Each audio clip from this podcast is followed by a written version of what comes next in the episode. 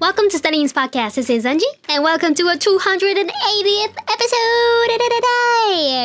280 that's so なんかキリがいい時すっごい気持ちいいんですよね。なんかわかりますこういうの。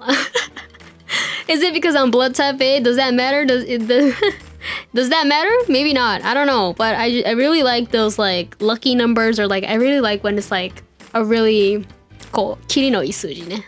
I really like it. Okay, let's head on. So, um, I'm having a solo time today for this uh, episode.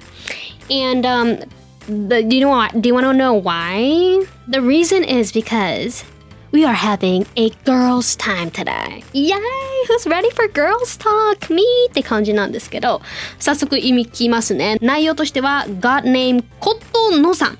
Thank you so much for your request. Uh, first of all だけど、えーこんにちは。こんにちは。 私は19歳のタトゥーアーティストになるために英語とタトゥーを日々勉強している弟子です。わー That's so cool! Awesome! えー、どうやってその夢を見つけはったんやろめちゃめちゃかっこええやん。Cool! And、um, ショップに来るお客さんは外国人の方が多いため、英語を喋れるようになりたく、毎日絵を描きながら楽しくポッドキャストを聞いています。Oh, thank you so much! 嬉しい。毎日繰り返し聞いているうちに英語のイントネーションがすごく良くなり、お客さんに海外出身と勘違いされるぐらいになりました。ありがとうございます。おめでとう !Congratulations! Wow, that's amazing. で、えっ、と、リクエストは最近外国人の友達と話した話題なのですが、納豆が食べれない人が外国人にはすごく多いみたいです。くっさいもんね。はい、えー日本でいう納豆のように海外の人が食べれて日本人は食べれないものなどは他に何が思い浮かびますか？回答お待ちしてます。ということで。Thank you so much for your request. First of all, 確かに外国人の人、they, they can't eat 納豆 because it's, it's freaking, um, it's, あの臭いもんね。納豆を思い出したら納豆食べたくなってきた。Alright, um, but stuff that Japanese might not be able to eat in overseas ね。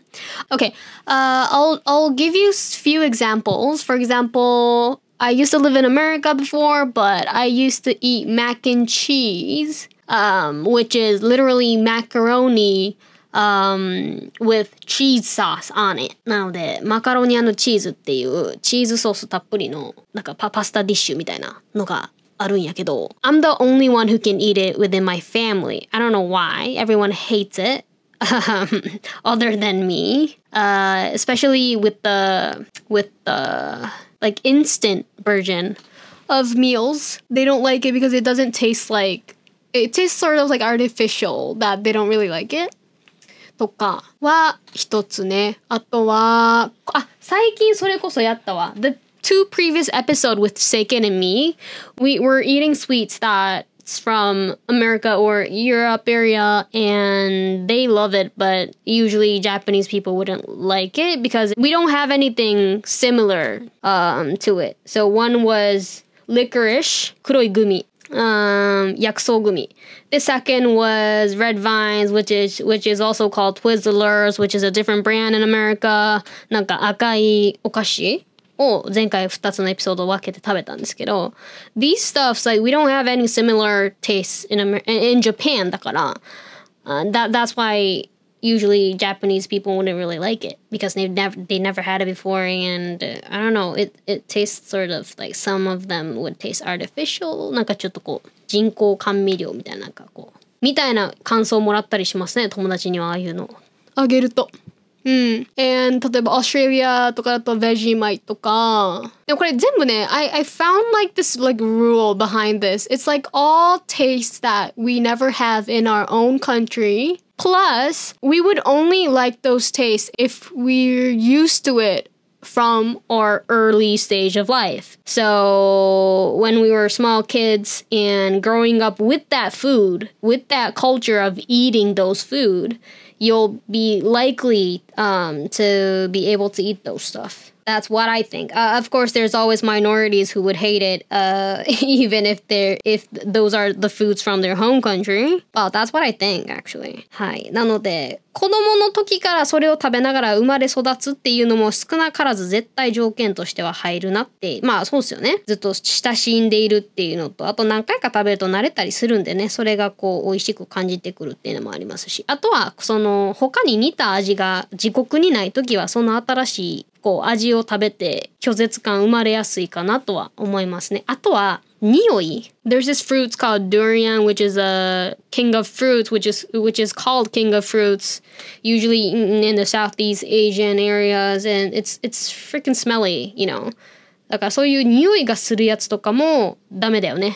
if you're not used to that thing 納豆はさ昔からうちはもまだ臭いって思うけどでもずっと慣れてて食べてるけどめっちゃ臭いんですよ this durian とか臭豆腐とかめっちゃ臭いじゃないですかなんでああいう匂いとかもありそうっすよね Oh yeah, I actually have another one. Fast food in overseas is also something that Japanese people might not like. Um, for example, if it's like a really famous, tasty fast food, it's all right. But like for example, if you go to America, there's like tons of fast food chains, and um, some of them they don't have much good qualities, you know, in food, and um, it's it's really it's it doesn't look healthy for yourself.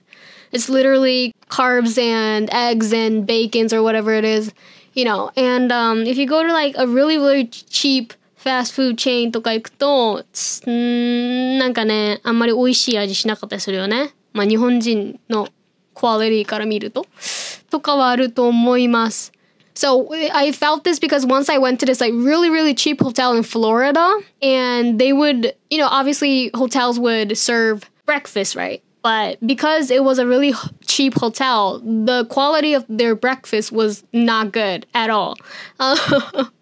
so it was literally this like um I think it's like a frozen pancake, frozen stuff that you know just like delivered, like reheated and delivered and なんかね、卵、なんか、オムレツみたいなやつがもう、もはやなんか、本当に卵でちゃんと作ったのかって思うぐらいなんか、ななんか変な、変な食感したりするんですよね。doesn't taste good. Any, uh, そうそうそう。So it, it really doesn't taste good.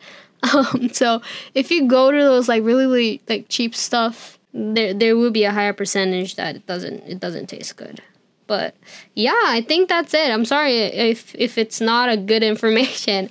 Um, but that's what I came up with. But I hope it was okay, Kotono-san. By the way, I, I rather than me speaking like this, I really want to like interview you and know more about you.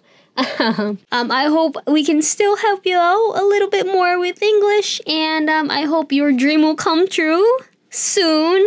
And let me know, just DM us when your dream is has if there's like any changes in your life, if something happens, just let us know. All right, so that will be it for today. I hope you learned something new, and we will see you in our next episode. Bye.